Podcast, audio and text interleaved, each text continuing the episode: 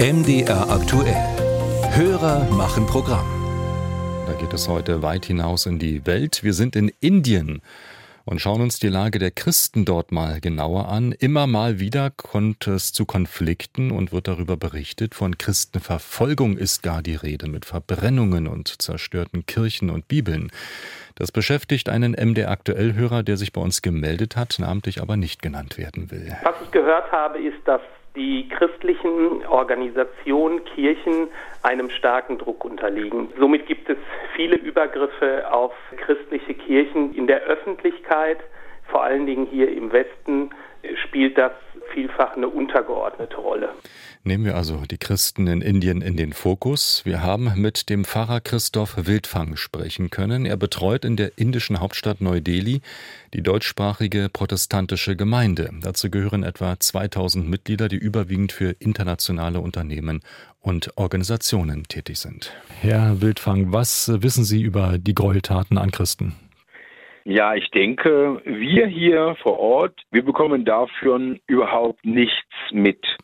Also es gibt hier sehr viele offene Kirchen, auch hier, wo ich lebe, in New Delhi, Ortsteil Vasant Vihar, um uns herum, vielleicht in einem Zirkel von 500 Metern im Umkreis, offene katholische Kirche St. Dominik ohne Probleme, eine Freak Church im Green Park ohne Probleme, die evangelische Kathedrale Cathedral of the Redemption, der CNI Church of North India ohne Probleme, und jedes Problem, was da auftaucht, das wird auch bis in alle Kleinigkeiten mit Nennung der Namen der Angreifer und, und, und, bei uns sehr ungewöhnlich, wird das dann durch alle Medien durchgebracht. Gleichwohl, gleichwohl, Herr, äh, gleichwohl, Herr Wildfang, gibt es ja verstörende Berichte. In bestimmten Regionen, Manipur zum Beispiel, sollen Christen bei lebendigem Leibe mhm. verbrannt worden sein, Kirchen zerstört worden mhm. sein. Ähm, wird das ausgeblendet? Nein, das ist überhaupt nicht. Das ist jeden Tag bei den Hauptschlagzeilen dabei. Aber da muss man natürlich auch sagen, das sind keinerlei religiöse, gar theologische Konflikte. Da geht es zum Beispiel um das Stimmrecht, was Leute haben, oder die Einsortierung von verschiedenen ethnischen Gruppen. Und äh, natürlich Manipur, auch jetzt bei uns äh, ganz in der Nähe, Haryana gibt es Probleme, nicht zwischen den Christen und den Hindus, sondern zwischen Muslimen und Hindus. Natürlich gibt es immer sowas.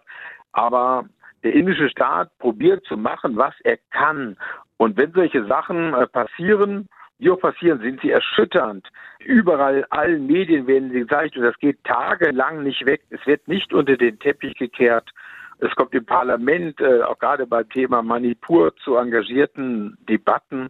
Aber die Regierung äh, unter Sri Narendra Modi Ji probiert zu machen, was sie kann. Mhm. Sie haben nicht das Gefühl, dass der Staat, dass die Regierung, dass die Polizei dann zuschaut?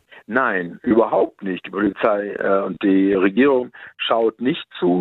Ich denke, es gibt einfach unterdrückte Konflikte, die manchmal so aufflackern. Das sind keine Konflikte, die vorgestern eben entstanden sind. Es gibt ja so viele Ethnien hier in dem Land und alle versuchen, ihr Recht zu bekommen.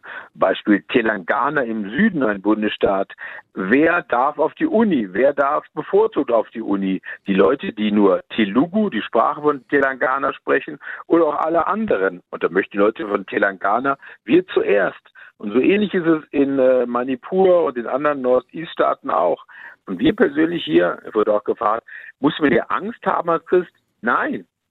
Keiner hat hier Angst. Keiner hat Angst. Ich laufe rum mit so einem lutherischen Kragen oft und so. Ich bin drei Jahre hier. Noch nie hat mir irgendeiner ein böses Wort gesagt oder irgendwas hinter mir hergerufen. Und die indische protestantische Kirche, CNI hier im Norden, ist überhaupt nicht gefährdet.